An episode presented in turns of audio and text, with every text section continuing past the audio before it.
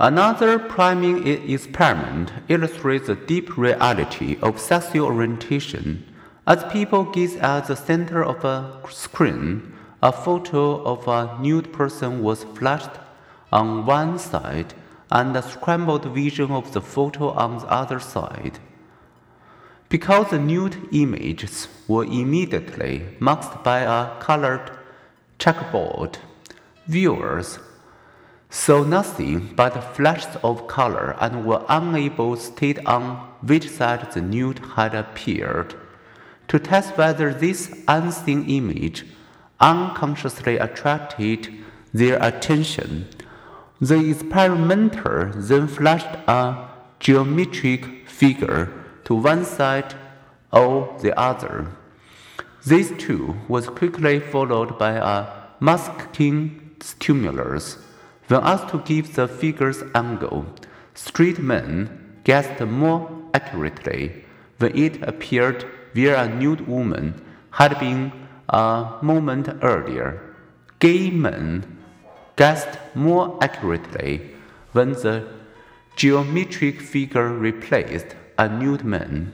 As other experiments confirm, we can evaluate a stimulus even when we are not aware of it, and even when we are unaware of our evaluation.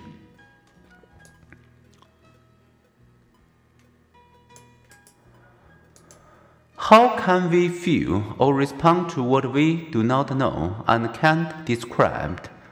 An imperceptibly brief stimulus often triggers a weak response that can be detected by brain scanning, the stimulus may reach consciousness only when it triggers synchronized activity in multiple brain areas.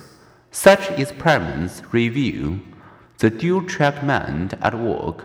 Much of our information processing occurs automatically, out of sight, out of sight of the radar screen of our conscious mind our conscious minds are upstairs executives who delegate routine tasks to downstairs mental butlers.